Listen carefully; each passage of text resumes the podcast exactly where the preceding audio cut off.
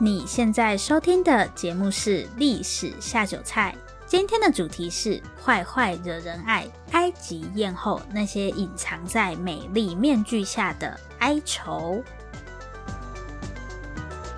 Hello，欢迎来到《历史下酒菜》，我是 Wendy，今天是我们的第六十四集节目。我们今天这集节目非常的特别，对，我终于不再是边缘人了。我们今天邀请到了说说心里话的主持人安来跟我们一起聊聊今天的主题：坏坏惹人爱，埃及艳后那些隐藏在美丽面具下的哀愁。那这次的企划，我们除了聊埃及艳后，就是克利奥佩托拉七世，大家也不要忘了到说说心里话去收听我跟安合作的另外一集。另外一集的主角是项羽，没错，就是大家国文课本里面鸿门宴的那个项羽。大家不要想说这样就结束了，毕竟不管是真实的历史上，还是各种影视文学作品，反派角色真的是太多了，而且有些反派角色其实还蛮讨人喜欢的，所以我们又邀请了午后女子会来加入我们这次的企划。那大家也不要忘了到午后女子会去一起讨论那些迷人的反派角色。另外呢，配合今天的主题，我想要跟大家推荐一本书，叫做《希特勒的宾客簿》，是这个月刚刚出版的新书。其实也不是刚刚啦，因为它是月初的时候出版的，现在都要月底了。但我最近才把它给读完，我觉得蛮巧的是，它很适合我们今天的主题。我知道大家现在应该蛮疑惑，说希特勒的宾客簿到底是在讲什么？我一开始看到书名的时候，也想说，嗯，这本书是要讲什么？难不成是要讲希特勒的交友情况吗？好，其实不是，他讲的其实是当时那些被派驻到德国去的各国外交官，那他们可能就会受邀参加各种重要的宴会，所以就会在宾客簿上面签名。面对希特勒不断侵略欧洲各国或是迫害犹太人，这些不同国家的外交官们到底是怎么想的呢？如果他们不认同纳粹这个政权，但是顾及到自己母国的利益，他又必须要去跟这个政权维持关系的时候，这些外交官会如何选择？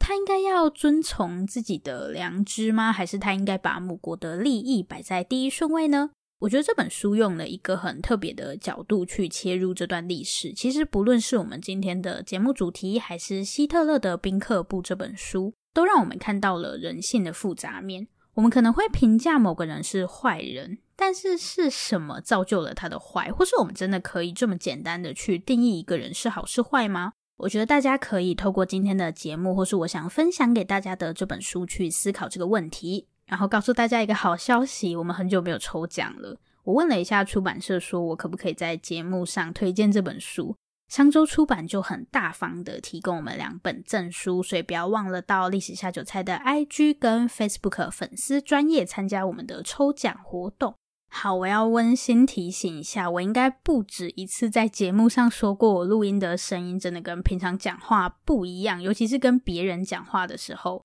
所以接下来大家应该就可以听到我真实的声音。今天就是大家对我幻灭的开始。好，那我们就马上开始今天的节目。好，那大家好，那我们今天要来讨论的就是埃及艳后这个历史人物，然后我们请到了说说心里话的主持人安。那先让安跟大家打个招呼。Hello，我是安。那我现在做的节目是说说心里话，会录很多不同的主题，不管是关系啊或情绪，然后会讨论一些心理的观点。那有时候会是我自己，有时候也会跟别人合作。今天很开心跟历史下酒菜温迪一起合作。那我们今天要，嗯，应该说我们这个企划就是要讨论历史人物的性格，然后可能是他们性格上一些我们认为比较坏或者是比较有缺陷的部分。那我就找了一个我自己觉得我一直都还蛮有兴趣的历史人物，就是埃及艳后。那他真实的名字其实叫克利奥佩托拉七世。呃，其实我不是很喜欢埃及艳后这个称呼，因为。嗯，我觉得埃及艳后这个称呼给人的感觉就比较负面。然后，虽然我觉得这就是大众对她的印象啦，因为大众眼中的埃及艳后可能就是呃，除了外表美丽之外，就有点像红颜祸水，嗯，有可能危险啊，或是诱惑，所以就会叫她埃及艳后。但我自己就没有很喜欢这个称呼，因为我觉得你用这个称呼，感觉你会过多的关注她的外表，而不是她这个人可能做过什么样的事情。所以今天在节目里面，我会尽量就是用。克利奥佩托拉骑士来称呼他，虽然是有一点拗口，但还是希望就是大家可以记住他的真实的名字。嗯，证明埃及艳后，埃及艳后听起来有一种很神秘的感觉，不知道为什么。呃，因为埃及嘛，就古埃及，感觉就就会觉得可能跟他的外形吧，就是印象中他的外形就是好像有比较厚的眼眼线，埃及人就 对啊，就会觉得哇，好神秘，有神秘感的美女这样。好，那我先简单介绍一下埃及艳后的生平。那他是出生在西元前六十九年，他的父亲是埃及法老托勒密十二世。我想要请安猜猜看，就你觉得，嗯，埃及艳后的外表，就克利奥佩托拉七世的外表可能会是什么样子？就我知道她很漂亮了，那她在种族上可能会是什么样子？就她的呃种族比较可能是哪？就可能是亚洲人啊，或者是非洲人？呃，埃，他他不是，哎，他不是埃及人。吗？对，大家都会觉得他是埃及人，对不对？但其实还蛮有趣的是，就克利奥佩托拉七世，他是属于托勒密王朝。但其实托勒密王朝的出现，就是当初亚历山大大帝他不是建立了一个很大的帝国嘛？那在他死后，这个帝国就分崩离析。当时他有个将领就叫托勒密，然后他就在埃及这边建立了一个王朝。所以托勒密王朝其实是一个外来政权，就是对埃及人来说，它是一个外来政权。所以如果我们要认真的去谈，就是克利奥佩托拉七世他的。就在种族上，他其实更偏向就是希腊罗马，就他其实会是一个欧洲人。虽然他可能会有经过一些混血啦，因为那些影视作品不是都很喜欢把他就是弄得肤色比较黑嘛。嗯，但理论上他应该长相会更接近就是白人，对，就是更接近希腊罗马人这样。嗯，好，那这个托勒密家族其实是一个我觉得还蛮惊世骇俗的家族。因为在呃西元前五十八年，就是克利奥佩托拉七世大概十一岁的时候吧，他们埃及国内就爆发动乱，那克利奥佩托拉就跟他的父亲流亡到罗马。这个动乱爆发的原因是因为托勒密十二世的妻子兼女儿，就是克利奥佩托拉六世，他起兵造反，所以他就把那个统治权抢走。除了克利奥佩托拉六世起来造反之外，还有另外一个就是贝勒尼基四世。那贝勒尼基四世其实是托勒密十二世跟克利奥佩托拉六世的女儿。好，反正他们关系就是 很混乱，所以他们两个就篡夺了王位，然后托勒密十二世他就流亡到罗马去。而且接下来就是这个狗血故事还没有结束，因为克利奥佩托拉六世其实就历史学家们推测应该是克利奥佩托拉六世起的头，不过克利奥佩托拉六世很快就去世了，但他们推测应该是贝勒尼基四世把克利奥佩托拉六世暗杀。等下那个，我现在有点，我开始已经人物 混乱，所以克利奥佩托拉六世是埃及艳后的姐姐，姐姐，姐姐，对。然后贝勒尼是她的，应该算是同时是她的姐妹，也是好复杂哦。因为贝勒尼基四世是克利奥佩托拉六世跟托勒密十二世的女儿，所以理论上也是那个克利奥佩托拉七世，就也是埃及艳后的。姐妹，因为他们爸爸是同一个，嗯，所以其实是姐妹相杀嘛，所以是是吗？就是你说，呃，克利奥佩托拉六世被杀掉是哦，他跟贝勒尼基四世是母女哦，所以所以是妈妈他跟爸爸杀掉，呃，女儿把妈妈杀掉，女儿把妈妈杀掉，对，就是就是托勒密十二世娶了自己的女儿，就克利奥佩托拉六世，嗯，然后他克利奥呃，他又跟克利奥佩托拉六世生下了贝勒尼基四世。嗯、那贝勒尼基四世在得到王位之后，就是他又把妈妈杀掉。哦天哪！那时候是不是很流行，就是家族里面跟家族里面的人结婚呢？还是这只是王朝？还是这是特例？其实不是特例，就蛮多都可以看到。对对，好可怕。我我觉得，就大家都会说可能维持血统纯正嘛，但其实我觉得更有可能的是，那个权力不会外流。嗯，就无论他们如何自相残杀，但是权力始终都没有转移出去。我觉得这是最重要的一点。嗯，对，就是一个 很可怕的家庭。但克利奥佩托拉其实埃及艳后就是生长在这样子的环境，所以他其实知道，他看着这一切嘛。目对啊，因为我觉得十十十十岁十一岁应该已经可以理解。哇，好残忍！想象 这样这样对他人格应该会造成一些人格疾患之类的影响吧。好，那当时呃，托勒密十二世就是那个流亡到罗马的法老，他就透过金钱贿赂，就取得了罗马人的帮助。反正就是给他们，就给罗马人钱啦。那那个时候他应该是没钱啦，可是他可能就是承诺说啊，你帮我把王位拿回来，我就给你钱。所以托勒密十二世又重返埃及，然后他就把贝勒尼基四世，就他女儿，他就直接把他就处死。后面其实没有几年之后，托勒密十二世就去世。那克利奥佩托拉七世他就跟他的弟弟托勒密十三世结婚，然后两个人是共治埃及。因为他们的规定是，呃，女性不可以单独享有那个统治权，但是她可以就是透过跟，比方说他的弟弟或者他的哥哥，或甚至他的父亲结婚，然后他就是可以共治。但是这两个人就是克利奥佩托拉七世跟托勒密十三世并没有相处得很好，虽然他们是夫妻，但是他没有多久之后就被。托勒密十三世就是赶走，他就被驱逐。就托勒密十三世也不想跟他共享这个权利，然后克利奥佩托拉七世就流亡到叙利亚。我不知道，就以现在的价值观来看，是一件很可怕的事情，但是在他们那个时候是一件很稀松平常的。对，就发生这样的事情，没有什么好奇怪。嗯，感觉是一种政治婚姻的感觉，就是好像是为了能够掌权，然后所以用一些手段，然后让自己能够站在那个位置上。但是也许。就并不是基于爱情的婚姻，其实是基于一些权力关系的婚姻。嗯，好，那我们现在先就是看一下罗马的状况，因为这部分就等下也会出现。这个时候的罗马其实是共和国，因为我们现在好像会比较熟悉罗马帝国，可是其实罗马在成为帝国之前，它是一个共和国的政体。那共和国它是一种寡头政治，好像讲好像有点有点有点复杂，但我觉得大家可以把它理解成，就是它是有一群贵族来统治整个国家。当时最高的权力机构是叫元老院，就一些贵族他们就会组成元老院，反正里面就有很多议员，他们会选出一个就是实际的领导者，叫做执政官。那在某些特殊时期，比方说战争或者是有灾难的时候，他们会再选出独裁官。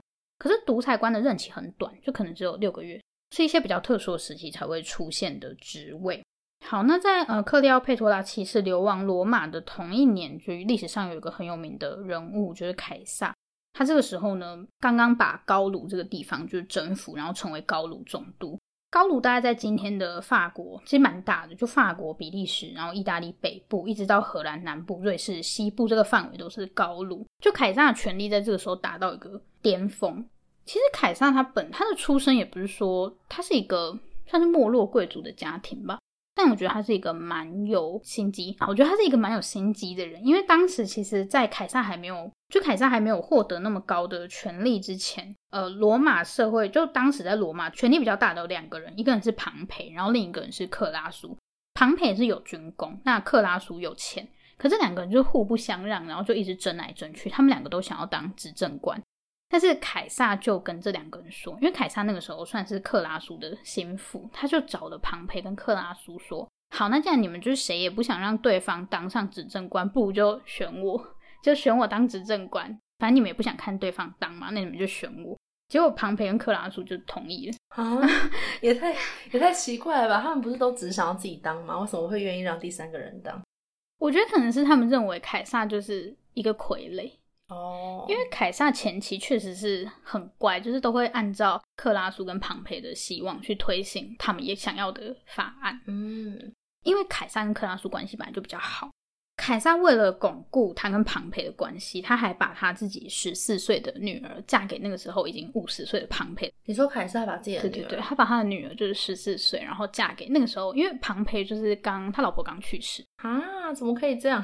哎、欸，我刚刚听到你这样讲，我就觉得好像在那个时代，女性都是被作为一种就是巩固权力的工具。对啊，就好吧，但是女权好低落，受悲伤。但是听说，其实他们夫妻感情还不错啊。你说十四岁的跟五十岁，感觉是已经是妇女概念了吧？说不定这个年纪，就是如果再早一点，都可以当就爷爷。好，那嗯，但是哦，就是他们组成，就凯撒跟庞培还有克拉苏组的这个叫做前三头同盟。可是这个关系其实没有维持很久，因为后面凯撒的女儿就去世。克什么他怎么死的？我有点不太确定，但是应该理论上应该生病了，不然也没有什么其他理由。然后，呃，克拉苏也去世了，所以就有点那个平衡就有点被打破，所以凯撒跟庞培之间的关系就开始变得有点紧张。凯撒就被选为执政官了嘛，然后他又是高卢总督，那执政官是有任期的，可是，在任期期满之后，他们的规定是，凯撒如果要回到罗马的话，他必须先解散他的军队，等于就是说，他要先把他的军权就交出来，他才可以回到罗马。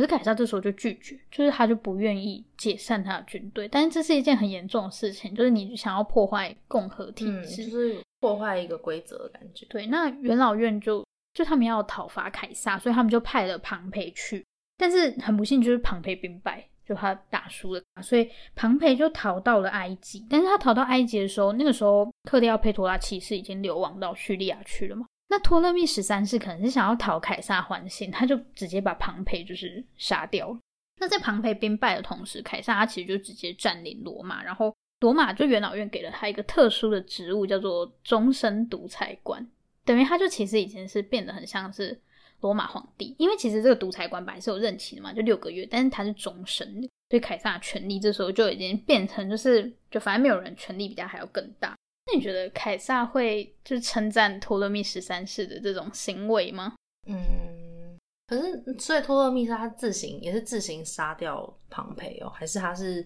有跟凯撒？没有没有，因为他们那时候名义上还是两个国家嘛，但是庞培就是逃到埃及，然后托勒密十三世就是直接把他杀了。啊，我觉得对凯撒来说应该会是放下心头的一个负担吧。可是也会不知道到底托勒密这样做的原因是什么。就结果来看，凯撒就没有领这个情，可能也许凯撒认为这是罗马人自家的事吧。嗯，就是一个埃及人，他觉得缴获进来就他其实没有没有表现的就是很开心。好，那因为庞培被杀，所以凯撒就来到了埃及。因为其实托勒密家族跟罗马本来就是有债务关系嘛，因为那个时候，呃，他爸爸要把王位要回来的时候，本来就欠了罗马一大笔钱，所以凯撒就来到埃及，然后他他打算要介入就是埃及的王位之争。这个时候他就要求就是托勒密十三世跟埃及艳后就是那个克利奥佩托拉七世，就双方要各自解散自己手上的军队，然后就是回到呃他们当时的首都，就是在那个亚历山大城。那托勒密十三世好像有点错愕，就是凯撒没有领他的情，觉得我为你杀了一个人，然后结果你现在还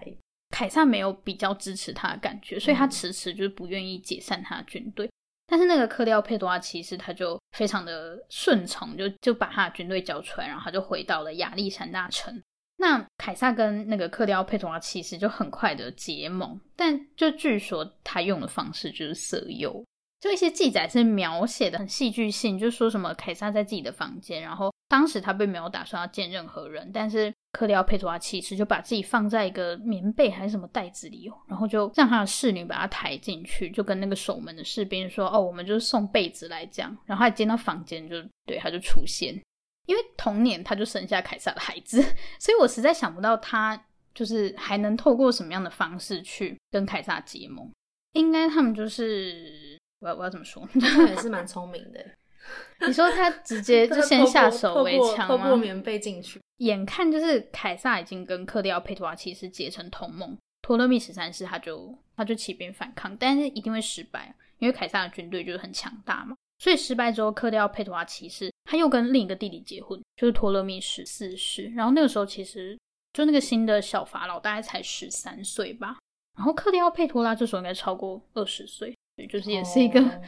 也是一个，嗯。那为什么他们那时候不跟凯撒结婚呢、啊？因为凯撒不是埃及人，就如果还要保有埃及王位的话，哦、对对。原来如此。然后，好，同年他就生下凯撒的儿子，叫托勒密凯撒。其实历史上有一点疑惑，说这个小孩到底是不是凯撒的孩子？但是从他的名字跟后面就是凯撒对待他的方式，理论上应该就是凯撒的小孩。然后接下来就发生了一件还蛮就蛮莫名其妙的事情，是克利奥佩托拉就跟着就是他那个儿子，就是那个小凯撒，还有托勒密十四世，就是他的弟弟兼老公，一群人就到罗马去，然后住在凯撒的别墅，就就是嗯，然后就听说凯撒家就是离这个别墅没有就没有很长的距离，反正就一个很很尴尬的感觉。那克利奥佩托拉骑士的出现，其实就罗马人讲了他很多坏话。因为当时他他去了之后，我觉得他好像也没有很 care 罗马人怎么看他，因为他就到处在罗马人的上流社会里面参加各种派对。但是当时罗马人对他的评价就是说他嗯很荒淫啊，然后又很奢侈，是荡妇什么的。但是他还是待在那边，就他也没有想要回到埃及去什么的。可是他不是他不是掌管王王位的人吗？他跟他的老公都都不在国国家，是可以的吗？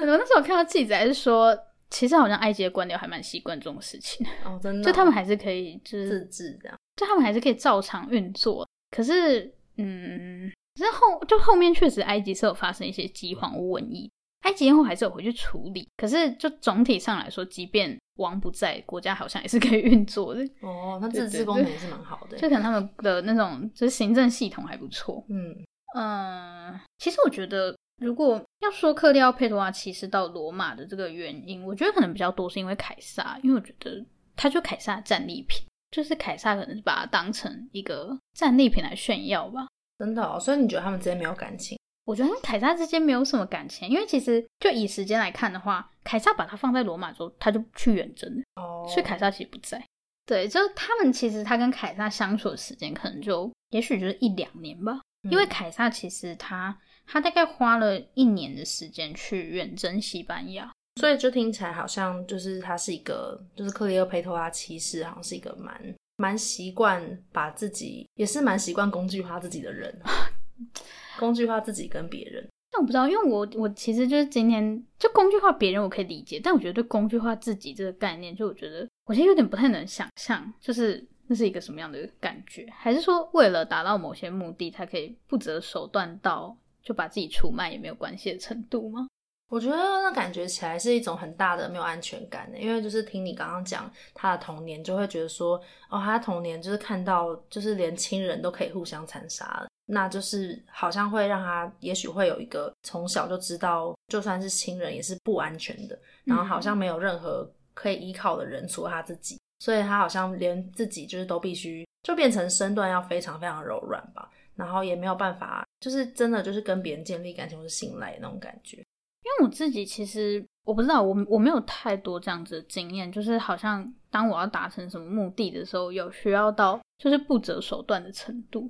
嗯，但是我觉得对于就是工具化自己这件事情，其实好像有一点点是可以理解的。就是当嗯，就是讲比较日常一点，可能会有点像是有些人不是会希望自己是有用的嘛，或是被需要的，嗯、所以有时候可能为了扮演好某一个角色，就是可能好爸爸、好妈妈，或者是好儿子、女儿，他们可能就会觉得，那我要嗯，虽然我不想要做某件事情，可是为了讨好某个人，我还是做了。就是可能爸妈想要我去上我不想去上的科系啊，然后做什么事情啊，然后但我我就觉得我应该要这样做，所以就好像这样做我才有价值嘛之类的。对，所以我觉得好像某方面来说，嗯，他们也是违背了自己想要的，放弃了自己的梦想，或是放弃了自己某某些很重视的价值，然后去。去配合别人，就是有点像牺牲自己的概念，其实有有一点像是工具化自己，就把自己变成很厉害的、很全面的儿子，或是会读书的学生等等的。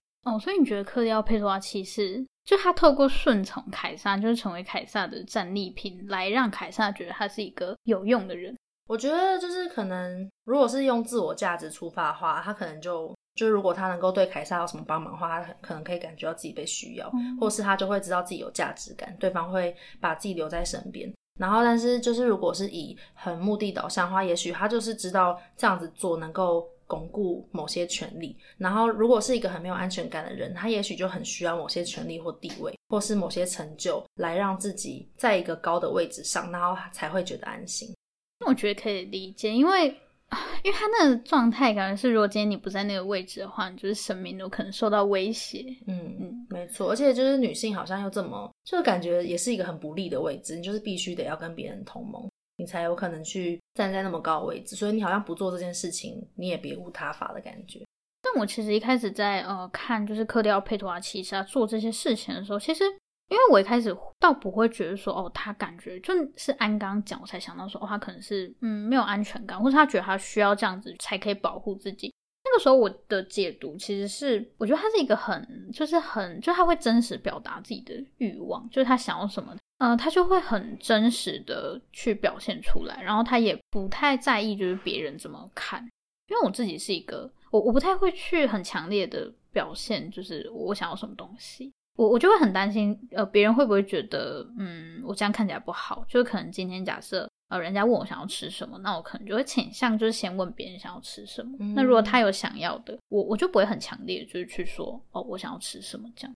我觉得感觉他应该，我也不知道，就是如果是针对有没有很强烈表达的话，我觉得我应该就会跟你比较不一样，就是我应该会。嗯，想要什么卡，我可能会比较直接讲。当然，就是对对一些比较陌生的朋友，可能还是会去询问他们，或是了解他们想要什么。但是如果比较熟的朋友，可能我就会直接说：“哎、欸，我想要什么什么，你要不要？”这样。对啊，所以我觉得我不知道，但我觉得在他身上，嗯，就是我自己是感觉到，人家不是说什么可怜之人必有可恨之处嘛，然后我就觉得，就是其实反之也是通的，就是有一些人会做某些行为，我觉得应该有可能会有某些原因这样。嗯嗯，对。呃，凯撒就是他跟克利奥佩托拉相处的时间真的不是很长，因为在西元前四十四年的时候，凯撒就遇刺身亡。最主要的原因就是因为凯撒的权力真的太高涨，所以他的反对他的人就越来越害怕，那他就被人家刺杀。他被刺杀的那个场面也是蛮蛮戏剧性的，就是当时因为凯撒他就是那个独裁官嘛，所以他们要开会，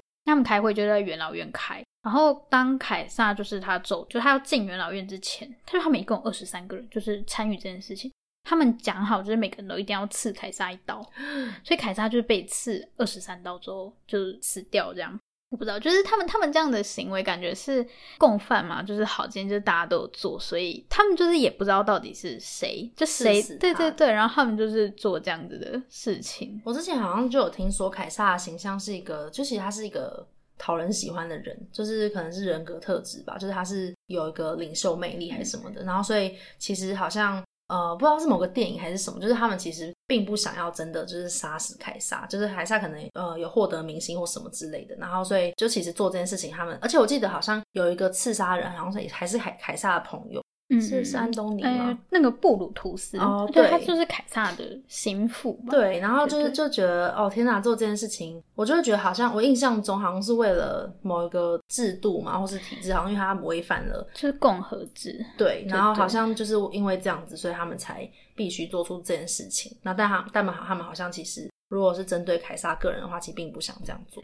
因为凯撒当时就有点像是。嗯，就是罗马人民都很喜欢他，所以凯撒就是一个英雄。嗯、可是，就如果以站在就制度层面来说，就凯撒真的是在破坏这个制度，因为人民甚至喜欢他，喜欢到就算让他当罗马皇帝也没有关系的那种感觉。我觉得好悲伤哦，就是对啊，就觉得好像这个人就是明明是一个难得受人爱戴的人，可是好像就是在一个人破坏制度之后，是不是还是得就是在大环境之下，还是得被消灭吗？我觉得刺杀他的人可能也有，就也也有这个两难吧。但他们最后就是还是决定要守护那个制度。嗯，对，所以凯撒就对凯撒就就就就死了这样。不过凯撒死掉之后，其实克利奥佩托拉七世倒是就是很潇洒的回埃及，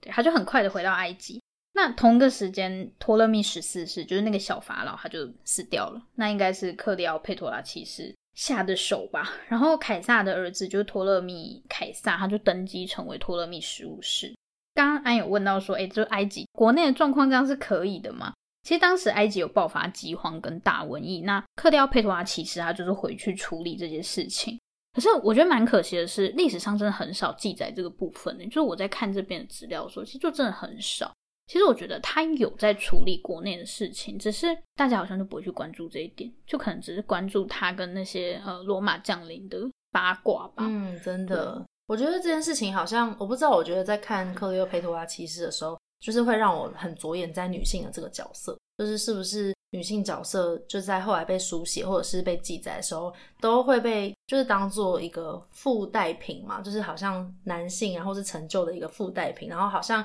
女性不能独立成为一个有能力的管理者或是一个嗯统治者，所以她的一些贡献或是她的在治国的部分，就是会很少被琢磨，反而是她的什么跟别人的爱情故事就一直流传下去。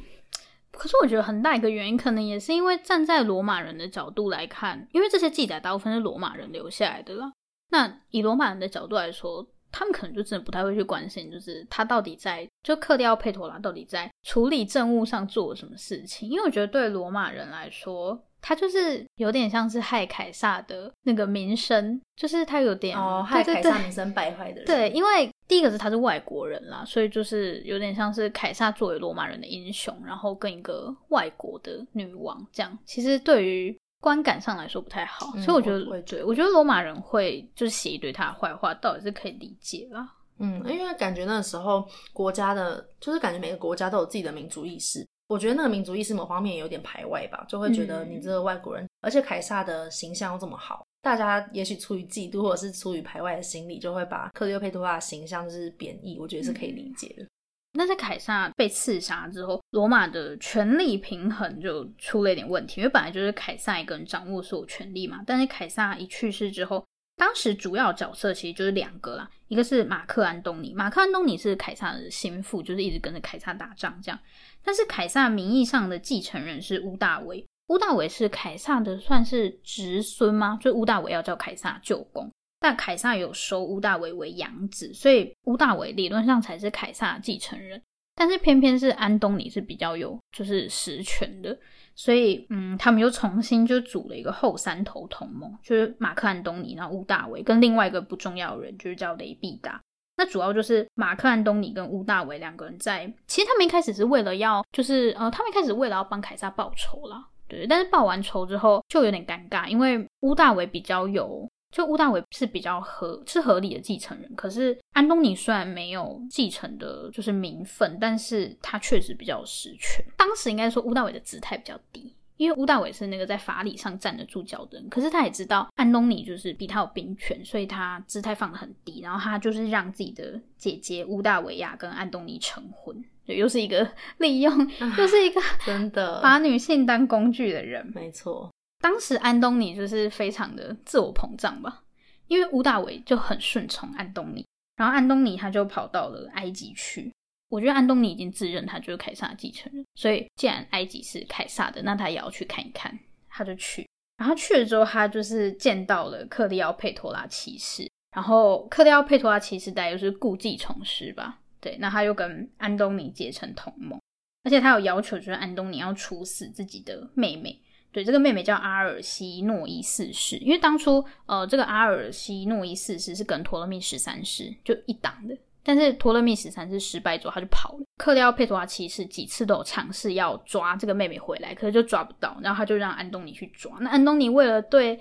他们的结盟就表示诚意，他就把那个阿尔西诺四世就是抓回来杀掉。隔年，克利奥佩托拉七世又生下了他跟安东尼的一对双胞胎。哎，我记得就是他，就是克里奥佩托拉，其实他杀的那个妹妹，是不是之前曾经自立为王还是什么的？我记得好像在网络上有看到。比较可以确定的是，他确实当初算是克里奥佩托拉骑士的政敌吧。嗯，我目前这边有看到的是，他跟托勒密十三世应该比较像是一党。我那时候就在想，克里奥佩托拉骑士杀自己的妹妹这件事情，就是很骇人听闻嘛，就觉得你怎么会就是又残杀自己的手足？嗯可是因为我那时候在看，呃，就我不知道真实性，那网络上的资料就就是说那个妹妹就曾经自立为王这样，然后在好像是在克利欧佩托拉流亡的时间还是什么，嗯、然后我那时候就觉得哦，如果我是有这样的脉络的话，好像比较可以理解，就是因为如果根据我们刚刚提到那个安全感的需求，就会觉得哎、嗯，那克利欧佩托拉一定会觉得。他自己就是被威胁到了，就是这个人有可能会抢夺他的地位，他就一定要把他斩草除根吧？我觉得，因为、就是、呃，当时那个阿尔西诺伊四世是已经就是流亡到国外，但是他就是很坚持，一定要把他找出来，然后杀掉。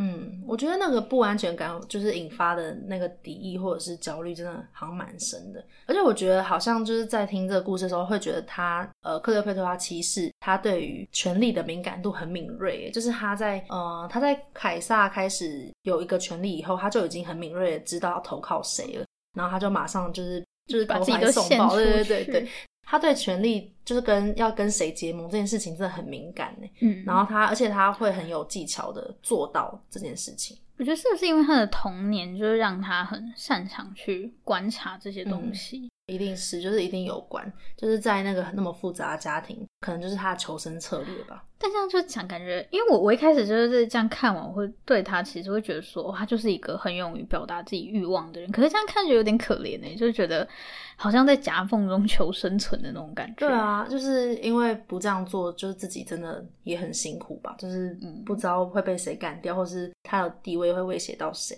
因为如果好像在那种皇室或者是跟跟权力有关的，如果你是在不上不下的位置，你反而就是很危险，变成你要么就是要选边站，然后你位置很动荡。所以在那种局势里面，你要不然就是站最高，然后不然你就是不要生在这个皇室家庭 或者让人家觉得你就是呃不知道很废，就废到一点威胁性都没有。对对，真的，我觉得在这个故事里面，其实安东尼是一个相对单纯的人。安东尼他在就是跟克利奥佩罗拉骑士结盟之后。他就去远征啊，帕提亚。帕提亚大家可能比较熟悉的名字是安息帝国，但大概就是古波斯那一带。当初凯撒有一个有一个愿望，就是他要像亚历山大一样伟大，所以他就要征服亚历山大征服过的地方。但当时帕提亚是凯撒，他就他没有能征服的一个地方，所以安东尼自认他是凯撒的继承者，他就要去征服这个地方。不过这场战争打得不是很顺利，但是比较精彩的部分也不是这个战争就到底输还是赢，因为在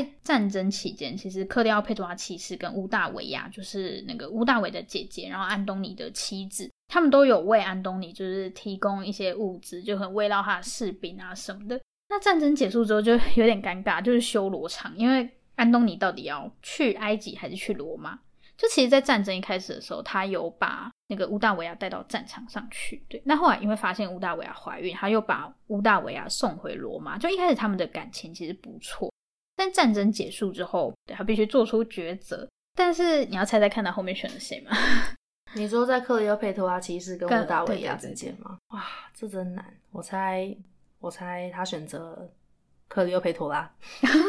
对，没错，他选克里奥佩托拉。但其实我觉得他这个选择也也也不是说他真的比较喜欢哪一个人啦，因为比较尴尬的是在战争期间，其实安东尼有就因为他战争打得不顺嘛，他就很多次跟乌大维求援，但是乌大维就是很消极，他就说哦，我这边也征不到兵啊。然后安东尼就觉得乌大维就是存心要跟他过不去，所以在战争结束之后，他也是蛮意气用事，就他就决定他要去埃及，就是不要去乌大维亚那边。对，可是这个其实是乌乌大伟的陷阱吧？我觉得乌大伟是一个心机蛮重的人。我觉得乌大伟他始终，呃，我觉得他就在算计安东尼，因为在呃，就是安东尼选择克利奥佩托拉七世的这个时候，其实乌大维没有表现出他不满，就是他对于他姐姐被有点像是被抛弃，他也没有说什么。然后乌大维啊自己本人也没有说什么，而且在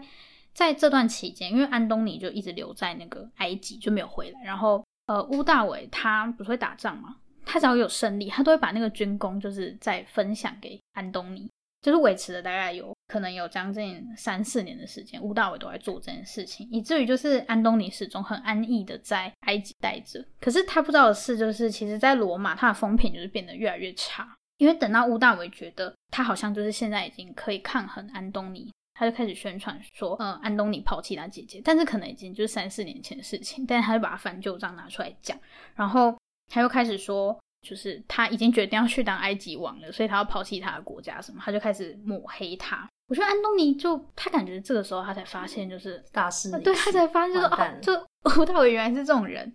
他就没完全没有发现，就是吴大伟其实是一个很工于心计的人。就直到真的已经被背叛之后，才发现已经被背叛，是不是？其实也跟他自己对于自己的权利太过自信有关。有可能，而且就吴大伟是很放低姿态。嗯，哎、我觉得其实这其实有牵涉到另外一个我觉得蛮心理学的东西，就是当那个权力关系，就是一个把自己放很低的人，他看起来就真的很没有威胁性，然后他就真的不会让别人觉得。就是他没有办法勾起别人要去战斗，或者是要去打战啊，或者是攻击的欲望。可是其实这有可能就是一个很高招的策略，所以大家是不是要小心？就是看起来无害的那种。对，其实是就是大家不是就是之前会讲说什么？虽然我觉得那个字很难听，就是我们绿茶婊之类，可是其实就是在讲说他看起来就是很无害，但其实可能他做的事情是跟大家以为的是很有冲突的。那就是大家有时候会有一些误性的状况嘛，就是你以为他。很安全，但其实并不是、喔、就很危险这样。对，然后就好，安东尼他就发现，就乌道也跟他想的一点都不一样。那双方就爆发战争，就乌道也的形象就他是从一个就是小白兔，然后就就对完全变了。那就他们两个谁输谁赢的那个关键，好像不是在说他们到底谁比较会打仗。因为其实他们当初打战役，大概也没有说谁大赢或是大输。可是乌大维很快的就回到罗马，然后宣布说，就是他已经把安东尼打败，就是他大胜这样。但其实也没有到大胜的程度。可是很多罗马士兵听了就非常害怕，尤其是安东尼的部下，他们就觉得就是安东尼要完蛋，然后他们就就抛弃安东尼，然后就跑回罗马，因为他们不想被秋后算账。而且安东尼那个时候在罗马的形象就是已经非常的差，所以其实。罗罗马城就是也没有多少人是就站在，那边，对对，他就他就有点像是一点一点的被推出，就是他自己的国家，然后他就只能更往就是克利奥佩托拉骑士那边倒。可是，一旦他这样做，罗马人就会更不喜欢他，因为罗马人就觉得他就是看起来像叛国贼。这听起来就是一个恶性循环呢。嗯，可是我觉得其实这件事情，感觉屋大维他自己，而不是安东尼他自己也要负一点责任，因为毕竟这件事情是可以预期的嘛。因为你不在你自己的国家，你又在一个外国待这么久，就有点像是像是那个角色吧，把你的工作啊，还有你的责任，你都下放给别人，嗯、对啊。所以那当然就是久而久之被掌权这件事情，其实是可以预料的。他自己好像没有什么感觉，我就觉得他是不是很傻？我觉得就是还是他，我我也不知道哎，难不成他就是他对克利奥佩托拉是真爱？真爱？我不知道，还是说他 克里奥佩托拉其实的老公也不是也不是安东尼啊？还是哎？那他已经没有他已经没有老公了，就是对啊，对，因为对啊，他他已经他他没有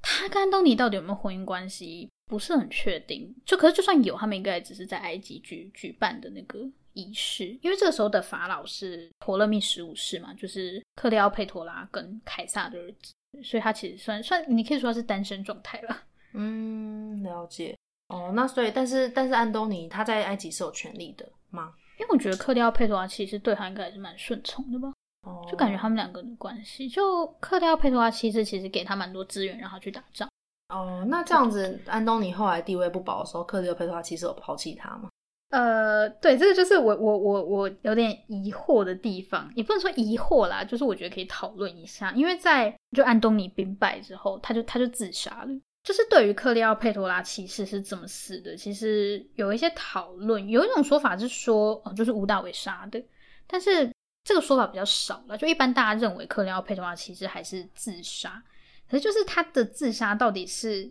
因为安东尼他才自杀，还是说？因为有一种说法是说，他可能有尝试想要见乌大维，但是乌大维就不见克利奥佩托拉，因为他觉得就这女人太危险了，所以他就是拒绝见，就是克利奥佩托拉。等于说克利奥佩托拉有点无计可施了吧？就是他也没有办法，既然乌大维不见他，我觉得他好像也没有其他的办法，就是在，因为如果这样的话，他可能就是真的剩下一条路，就是被被处死吧。可是为什么？为什么那个罗马他们要处死克利奥佩托拉？他们不是就是两个国家吗？就是埃及又不是在他的国家有自己的权利吗？因为当时其实埃及其实有点完全像是沦为罗马的附属国，就是从凯撒那个时候开始。所以就算呃克利奥佩托拉他就自杀之后。埃及就直接被并到罗马帝国里面，就是变成罗马的一个行省，所以就埃及跟罗马的状况，嗯，对埃及来说应该蛮危险的，就是罗马随时会把它并吞掉，就是埃及是没有，埃及根本无力就是反抗，就如果罗马共和国他们有这个打算的话，他是没有办法反抗的。哦，对对，所以其实其实很像是同几乎是同一个领土，然后只是有不同的挂名的国家的感觉。对，因为其实当时虽然说克利奥佩托拉他在他的国家享有实权，但是不管是凯撒还是安东尼，就是他都必须依附在这些人的底下。嗯，了解，就是其实有点像是在一个环境里面相对弱国，所以就一定要依附强国，跟强国的权力这样子。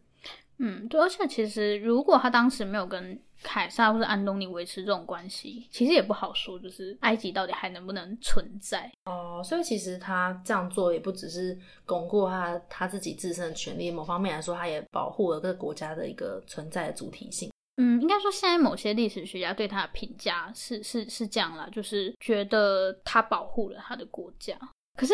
就我自己会有点不太能理解，是说还是说，因为他生在那种家庭，所以这个对他来说就是一件很自然而然的事情。嗯，你说不不惜一切都要不惜一切代价去伤害别人，然后为了自己的目标，或者是就我不太确定他到底想要保住的是他的国家，还是他想让自己有安全感，就是有王位对他来说是比较安全的。嗯，我觉得就是你原本当初想要讨论的这个坏，应该就是指就是在追寻自己。的终极目标的过程中伤害或是杀害别人，就是应该说我我也没有觉得这件事情是对的或是好的，但我但我觉得就是有可能这件事情是有原因的，就是我觉得确实就他他的不安全感，然后造成就是去去杀人这件事情，确实也是造成一个是一件不好的事情，就是我觉得他确实是做了一件伤害别人的事。我在一开始设想的时候，其实我会觉得克利奥佩托拉其实是一个很强势的人，就我完全没有想到，嗯，他可能会有他脆弱的地方，嗯。但是如果就是要为了保护自己去伤害别人，我就我觉得我们现在的价值观一定不会认同这样子的事情。嗯，就是应该说，就是如果是，就如果我觉得，如果是用不同的动机去看的话，我们对他的观感就会有不同的移动。就假如说我们是觉得他只是为了权力，然后去杀人或者伤害别人，那我们对他的评价一定会觉得他更坏。可是如果今天是他是因为他不安全感，或是他害怕，就是为了自我保护而去伤害别人的话，那个坏的程度就会被我们小小下降一点。哦嗯、但我觉得克利奥佩托拉他在做这些事情的时候，我觉得他应该已经不在意，就是别人怎么看他。嗯，就是如果他觉得生存的危机或者是权力给他的安全感大于这一切的话，那当然，与其讨得别人欢心，然后最后被杀死，还不如就是自己先巩固自己的位置。嗯、所以我觉得，就如果从这个角度看，就是一个人好坏，好像真的很难去界定诶。嗯，你自己有就是有很想要达成或是追求某一个梦想，然后在过程中你觉得有不小心或是故意 造成别人的伤害吗？其实我大多数的时候可能会更倾向选择就是压抑自己的欲望，嗯，但是有些时候你就会，有时候你就会觉得就是哦，我怎么不多争取一下的那种感觉，因为我觉得伤害别人，就是我好像没有哪些东西是真的你会强烈到就是不惜我要去伤害别人也要得到。我觉得应该就是我们的动机可能都不会是来自于我们故意要去伤害别人，嗯、可是好像就是在如果好像在很坚持自己的路上，就是别人会怎么理解，或是别人就会嗯，我我想要举个例子，就是我我觉得我之前就是其实可能之前在感情上好，就是假如说我可能就是以前就觉得说哦，我绝对不要只交一个男朋友，嗯、就是我希望我自己是可以呃至少有几个经验，嗯、然后那之前就是在过去的感情中就遇到一个我我觉得没有到很合适的人。就是当然我们彼此都有感情，但是就是已经知道不合适，然后也觉得就是自己其实还想要多去看看更大的世界，所以就是会觉得那应该要跟他分手。对，就是其实分手也不是一个很容易的决定啊，就是应该自己也会难过。可是就我知道对他，因为他就是蛮爱我的那时候，然后我我知道对他也是一个伤害，可是我就觉得我不可能为了顾及他不让他受伤，然后而委屈我自己在一段不适合我的感情中。所以我觉得好像某方面来说，我觉得最接近呃追求目标而伤害到别人的经验，可能就是这种吧，就是最后提了分手，然后就是确实就造成彼此就是很难过，但我就会觉得，嗯，我还是想要以自己为重，所以我觉得好像有时候在做自己或是追求某一件事情的路上，确实有可能就造成一些别人受伤的情况。因为我觉得就是以你刚刚就是分享经验，可是我就会觉得，如果因为我觉得在感情上就是要去迁就他人，好像。这种感觉好像也不太好，因为其实就是已经没有感情，但是那好像也不是一件好事。就是可能短期来看，或许对对方。就如果你留下来，可能对对方来说，他可能就不会这么难过。可我觉得放长远来看，感觉还是最终还是会对他造成伤害。嗯，我觉得就是如果是撇除就是肢体或者是暴力层产生的伤害，如果是以呃那种感情或者情感上面的伤害，这种就会变得很容易发生，因为你不知道你做什么事情，别人会感觉怎么样。哦，那我有想到一件事，就是嗯、呃，之前我高中在念书的时候，就其实我有一群朋友是感情比较好的，可是。就是怎么说，嗯，我我觉得我跟他们就是没有很适合一起念书，对。可是后来我就是有在跟另外一群朋友，就是可能一起准备考试，一起读书。但是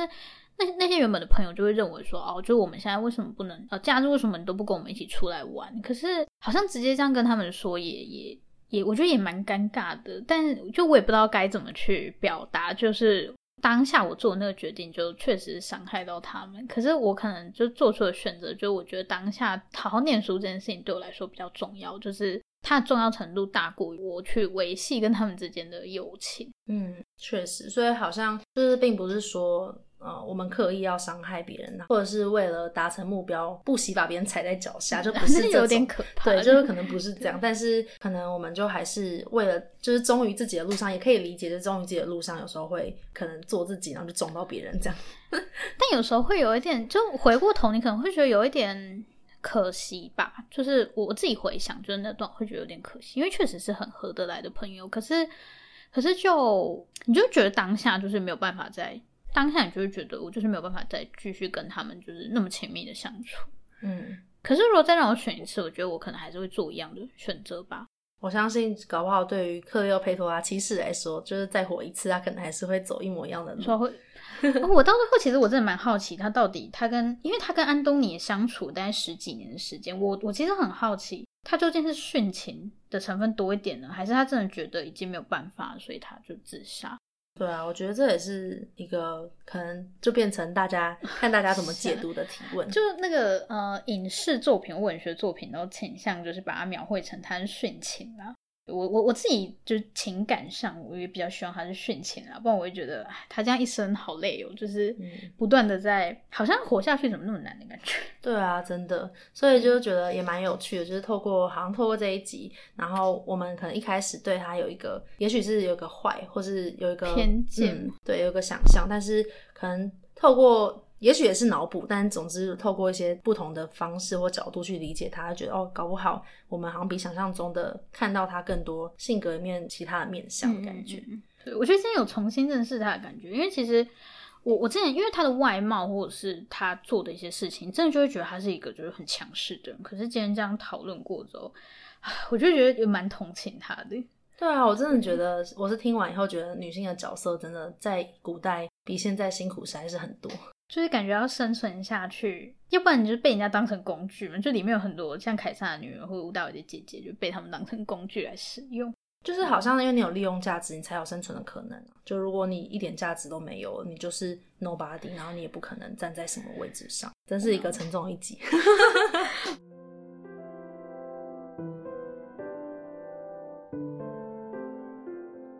总之，我觉得今天就是，就我觉得这个企划真的蛮有趣的，就是可以用比较人性的角度去讨论，而且就感觉也包袱也没有那么重，因为以前可能看这些历史人物，你就会呃很介意说，我我到底可不可以这么主观的去去认为他就是这样？可是对，反正今天就没差，所以我就觉得就感觉。呃，而且我觉得比较可以跟他们共情，你会去理解。要不然之前有时候我自己在做，我就会觉得，就是他这样做，就可能啊，他做 A 事情，要做 B 事情，好像对你来说，他就只做那些事情，但是你并不会很真的很站在他的立场去想，因为某些时候你就很难去拿捏，就是到底是你主观、嗯、客观跟主观的那个分界。所以我觉得还蛮有趣。好，那我们今天的节目就到这边，然后谢谢。安好，那如果就是对这一集有兴趣的话，欢迎就是到呃说说心里话收听我跟 Wendy 另外一集合作，然后跟午后女子会他们有做另外一个企划，嗯，就是欢迎大家可以一起收听这个坏人的主题。好，然后记得去